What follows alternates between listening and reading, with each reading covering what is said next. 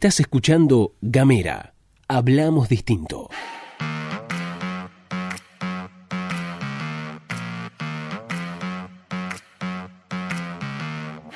Hola, ¿qué tal? ¿Cómo te va? Bienvenido, bienvenida, bienvenida una vez más a la pastilla de Gamera, este micro informativo que distribuimos de lunes a viernes. Mi nombre es Luz Escarpati y en esta oportunidad me acompaña a la distancia de forma virtual Gastón Lodos. Y aquí estamos con ustedes. En los próximos días estaremos grabando de esta modalidad porque me encuentro en la ciudad de Buenos Aires, en la ciudad de la furia, que he venido a instalarme aquí por algunos temas de salud de una persona que quiero mucho, mucho, mucho. Así que en los próximos días estaremos grabando de esta manera. Disculpen si hay alguna desprolijidad de todas formas, como siempre, acá están las noticias.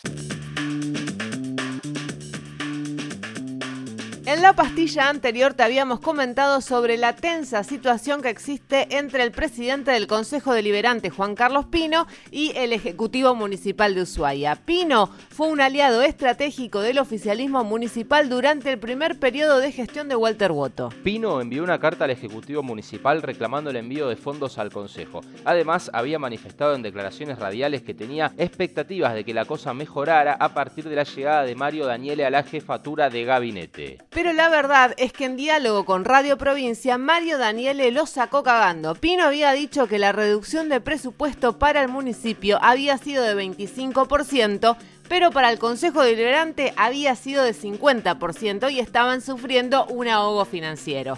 Daniele salió al cruce de estos dichos recordando que los salarios del Consejo los paga la municipalidad, que el resto son gastos corrientes del Consejo y de esos gastos debe haber una reducción de entre el 20 y el 25%, así que que no hubo ningún ahogo y que ninguno se haga la víctima. Esto disparó Mario Daniele, el jefe de gabinete del Ejecutivo Municipal de Ushuaia. Vamos a cambiar de tema porque ayer se realizaron las entrevistas a 14 postulantes para ampliar el Superior Tribunal de Justicia. 8 horas de puro show que pueden encontrar en el canal de YouTube del Poder Judicial. Hoy se van a tomar los exámenes escritos. En todas las entrevistas, los miembros del Consejo de la Magistratura hicieron alguna pregunta vinculada con la cuestión de género. Tanto Felicita y Marco como Ernesto Loeffler utilizaron un momento de sus entrevistas para responder a las impugnaciones que hicieron frente a sus candidaturas diferentes espacios.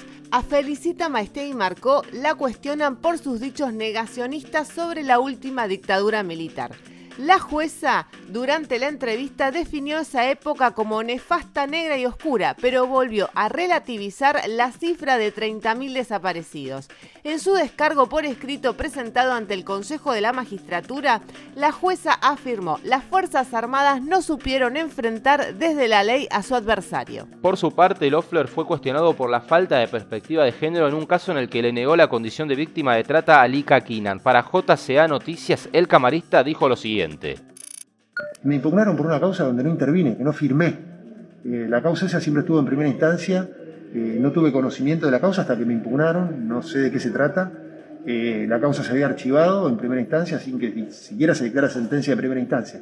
Así que no, en la Cámara no tuvimos nunca conocimiento del tema y bueno, vamos a ver ahora que, cuáles serán las medidas a seguir. Esto es técnicamente correcto. Loeffler no trató una causa por desalojo. Lo que trató, y es en donde se le cuestiona su desempeño, es un amparo que presentó a Lika Kinan para evitar ese desalojo. Ese recurso de amparo fue rechazado en primera instancia y así fue como llegó a la Cámara. Por último, Eloísa Raya de Vera, una de las candidatas, se bajó del concurso y no participó de las entrevistas. Raya de Vera se había manifestado a favor de la paridad de género y al ser consultada por Gamera indicó que fueron varias las irregularidades cometidas. Notificación de la entrevista un día inhábil, apuro en su realización de las entrevistas a pesar de haber impugnaciones pendientes, el rechazo de la paridad y demás. Todas quedaron plasmadas en la nota que presentó ante el Consejo. La Cámara de Diputados va a llevar adelante el tratamiento de los proyectos de interrupción voluntaria del embarazo y del plan de los mil días, que establece una protección integral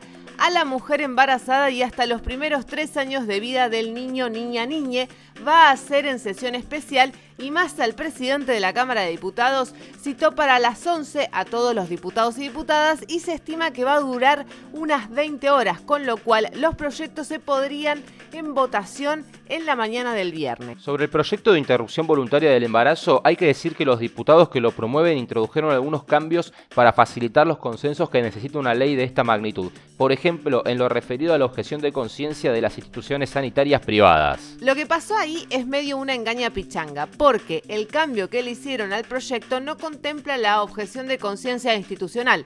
Lo que está muy bien porque es absurdo pensar que una institución tenga conciencia, pero sí contempla que una institución privada no tenga ningún profesional dispuesto a realizar un aborto, lo que en la práctica implica una objeción de conciencia institucional. Pero lo que se establece es que aquellos centros de salud privados o de la seguridad social que no cuenten con profesionales para realizar la interrupción del embarazo por objeción de conciencia deberán prever y disponer la derivación a un lugar de similares características, donde se realice efectivamente la intervención y esto es muy importante porque una clínica privada que atiende, por ejemplo, pacientes de una prepaga deberá derivar a la paciente a otra clínica privada de iguales condiciones y la prepaga o la clínica original deberán hacerse cargo del coste de la intervención. Se incorporó además que para los casos de menores de 16 años que decidan abortar, se procederá conforme a lo dispuesto en el artículo 26 del Código Civil y Comercial que indica que la persona menor de edad ejerce sus derechos a través de sus representantes legales. Es decir,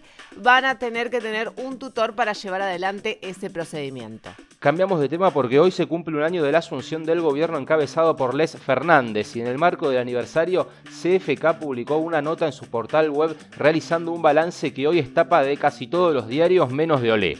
En su carta destacó la labor que cumplió el Senado por la cantidad de sesiones que se llevaron adelante en el año y elogió la reacción que tuvo Alberto Fernández a cargo del Poder Ejecutivo para ampliar el sistema de salud en el contexto de pandemia de coronavirus sistema de salud que definió como prácticamente abandonado por el macrismo. Pero lo que produjo un temblor en todos los sectores fue sus consideraciones respecto al Poder Judicial y sobre todo a la Corte Suprema, de la que dijo que este año no hizo más que confirmar el lawfare, práctica que describió como la articulación mediática judicial para perseguir y encarcelar opositores. Planteó además una crítica sobre la estructura del Poder Judicial al calificar que es perpetuo, no va a elecciones y tiene la palabra final sobre las decisiones de los otros dos poderes y que sobre la Corte que no nos extrañe que dicte fallos para condicionar o extorsionar a este gobierno o incluso, atención, para hacerlo fracasar. Así que CFK, ahí está, tranqui 120 sobre la Corte Suprema.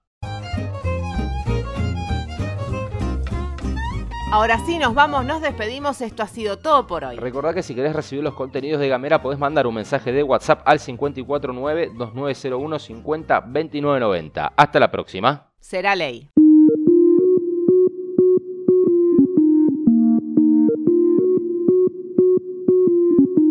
Seguí nuestros contenidos en gamera.com.ar.